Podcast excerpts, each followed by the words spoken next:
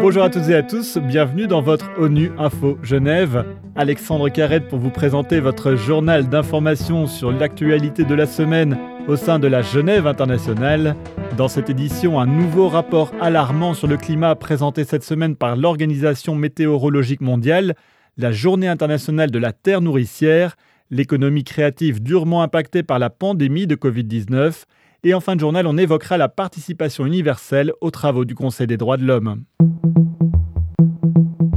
C'est un rapport effrayant, nous sommes au bord de l'abîme. C'est par ces mots qu'Antonio Guterres, le secrétaire général des Nations Unies, a présenté le nouveau rapport sur le climat de l'Organisation météorologique mondiale.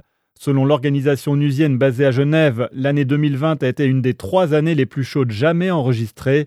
Une année qui a aussi été marquée par des catastrophes météorologiques et climatiques extrêmes.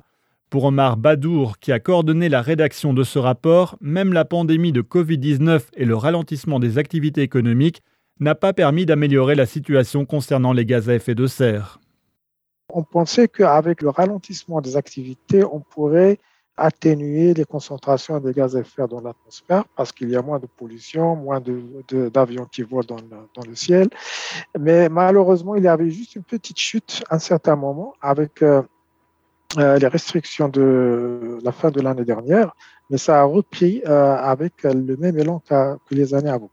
Donc, on disait peut-être que euh, l'atmosphère va se nettoyer un petit peu, mais c'est pas ça, parce que les concentrations de gaz à effet de serre qui ont été accumulées pendant des années et des années vont rester là pendant des, siècles. Donc, on ne peut pas euh, nettoyer l'atmosphère comme ça avec une petite rupture des activités industrielles. Et le réchauffement climatique a de multiples répercussions sur la biodiversité. Ce 22 avril, c'était la journée internationale de la terre nourricière. L'occasion de rappeler que les villes sont responsables d'environ 70% des émissions de gaz à effet de serre dans le monde. C'est la raison pour laquelle la Commission économique des Nations Unies pour l'Europe a initié un projet qui vise à replanter des arbres en ville. Anna-Sophia Hauert a rencontré Liliana Anovadzi-Jacob, chef de section à la division des forêts, du logement et des territoires de la Commission. Ce projet, c'est un projet très concret, très simple, et il invite les maires des villes du monde entier à s'engager, à planter des arbres et à mieux s'occuper des espaces verts dans leur ville. Et en fait, je suis très heureuse d'annoncer que, en fait, depuis son lancement, depuis le lancement de cette Trees in City Challenge, le défi des arbres en ville, plus de 20 villes se sont engagées à planter plus de 11 millions de nouveaux arbres. Et en plus, d'améliorer la gestion de leurs arbres et de leurs forêts en milieu urbain.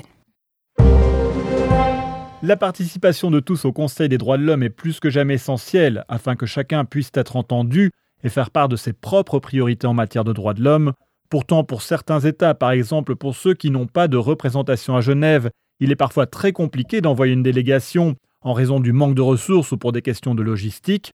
C'est la raison pour laquelle le Conseil a décidé de créer en 2012 le Fonds d'affectation spéciale pour l'assistance technique à l'appui de la participation des pays les moins avancés et des petits États insulaires en développement à ces travaux.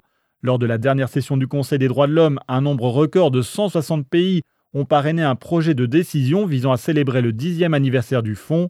Preuve pour Fatou Kamarawel, coordinatrice de ce programme, que les États sont aujourd'hui sensibilisés à la question de la participation universelle aux travaux du Conseil des droits de l'homme. C'était l'invité de la semaine d'ONU Info Genève. Euh, le fonds se porte euh, bien. Lorsqu'il a été établi, euh, nous avions que trois pays donateurs en 2015 et aujourd'hui nous en avons 31, ce qui montre l'intérêt des États pour ce programme.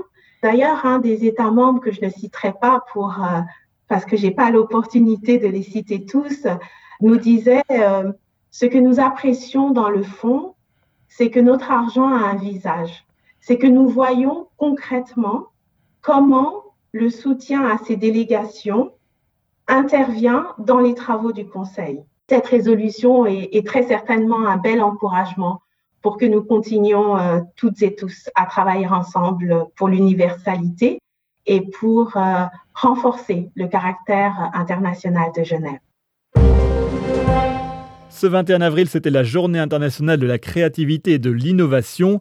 L'occasion de rappeler que 2021 a été désigné comme l'année internationale de l'économie créative au service du développement durable. La crise sanitaire a montré à quel point la créativité est essentielle au bien-être. En 2020, nous avons tous trouvé du réconfort grâce au domaine artistique, par exemple en regardant des films ou en écoutant de la musique, raison pour laquelle il faut renforcer le statut d'artiste, comme l'explique Vincent Defourny, directeur du bureau de Genève de l'UNESCO, au micro d'ONU Info Genève.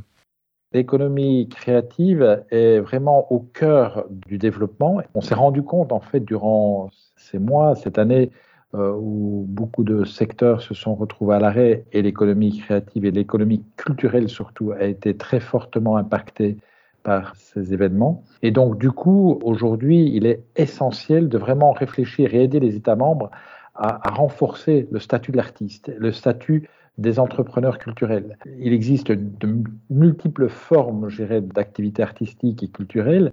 Ce sont ces activités qui doivent être protégées, et notamment euh, par rapport à la question de la transformation numérique. On le voit et on le voit de plus en plus, et la crise a été une accélération de la numérisation de tout ce secteur économique. Et il est évidemment crucial, et c'est au cœur de la réflexion de l'UNESCO, d'aider à réfléchir sur comment rétribuer, comment trouver les mécanismes qui permettent de correctement rétribuer les entrepreneurs culturels.